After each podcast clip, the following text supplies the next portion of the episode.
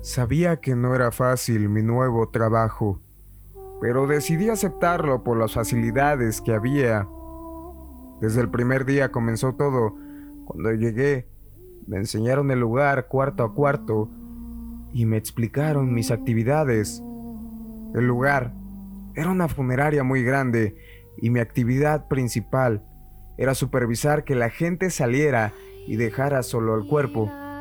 Había ocasiones donde se podía quedar un número limitado de personas, pero de igual forma todo se debía cerrar a las 11.40 pm. Aún así, los familiares podían caminar por los pasillos. Yo creí que todo era tan simple, ya que no tenía miedo a los muertos, aunque al final estaría tan equivocado de mí mismo. Mi primer día comenzó sin novedad alguna. Seguí las instrucciones que me habían encargado y retiré a todos a la hora acordada. Me disponía a ir a preparar un café, pero antes pasé al cuarto de las cámaras para ver si había alguna novedad. Un compañero que estaba ahí me dijo que él solamente cerraba todo y no volvía hasta el amanecer. Durante la primera hora estuve dudoso de mirar las cámaras.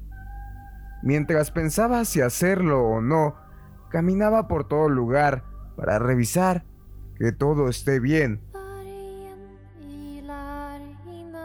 En ello, estaba cruzando por la capilla cuando vi una sombra que atravesó la sala lentamente. Mi instinto fue a ver qué era aquella cosa, pues mis trabajos anteriores como velador hacían que por el mínimo ruido estuviera en alerta máxima. En ese momento, sentí un miedo que me paralizó enseguida, pero como mi deber era cuidar todo el lugar, obtuve valor para continuar. Al entrar a la sala solo vi al difunto y a nadie más. Salí y comencé a revisar por el lugar sin ninguna novedad. Regresé un poco aliviado a la sala de personal me disponía a ponerme mi chamarra cuando de repente escuché un llanto de una mujer. De un momento a otro pensé que se trataba de algún familiar que se quedó encerrado por mi negligencia en una de las salas. Así que fui corriendo hacia el lugar donde provenía el ruido. Entré rápidamente y al revisar el lugar no había nada. Consternado sobre lo ocurrido, pensé rápidamente en ver las cámaras de vigilancia Revisé por el monitor cada una, pero no se podía ver nada. Mientras el llanto incesante continuaba, decidí dejar grabando todas las cámaras e ir a investigar de nueva cuenta. Pero apenas llegaba a la sala, el llanto desaparecía como si no hubiera pasado nada. Pero cuando yo me alejaba, el llanto continuaba. Y en ese momento ya me encontraba asustado por no saber qué era eso que lloraba. Regresé a las cámaras y revisar momentos antes de que entrara a cada sala y momentos después. De manera increíble encontré algo extraño en una de esas salas. Ya había una persona que se quedaba observando fijamente al ataúd. No podía distinguir el rostro, Solo podía ver la forma de la silueta, que se trataba de una mujer ya adulta, con cabello rizado y canoso. Ella tenía un vestido negro, pero no tenía zapatos, y se veía que estaba llorando. En eso, en el video, apareció un momento en el que yo entraba a revisar, pero aquella persona seguía mirando aquel cuerpo. Al ver tal escena, no tuve opción me encerré y apagué todas las cámaras. Solamente me senté a llorar mientras rezaba todas las oraciones que podía recordar.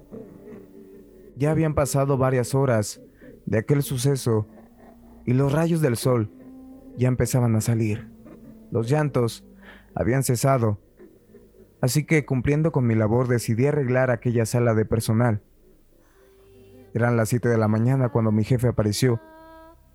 Yo creo que tan solo verme supuso lo que había pasado, ya que él solo me saludó y me preguntó si me iba a quedar ese día. Yo sin dudarlo, le dije no. Él disculpándose me dijo que de diez personas que se encontraban, solo dos se quedaban después de los primeros días.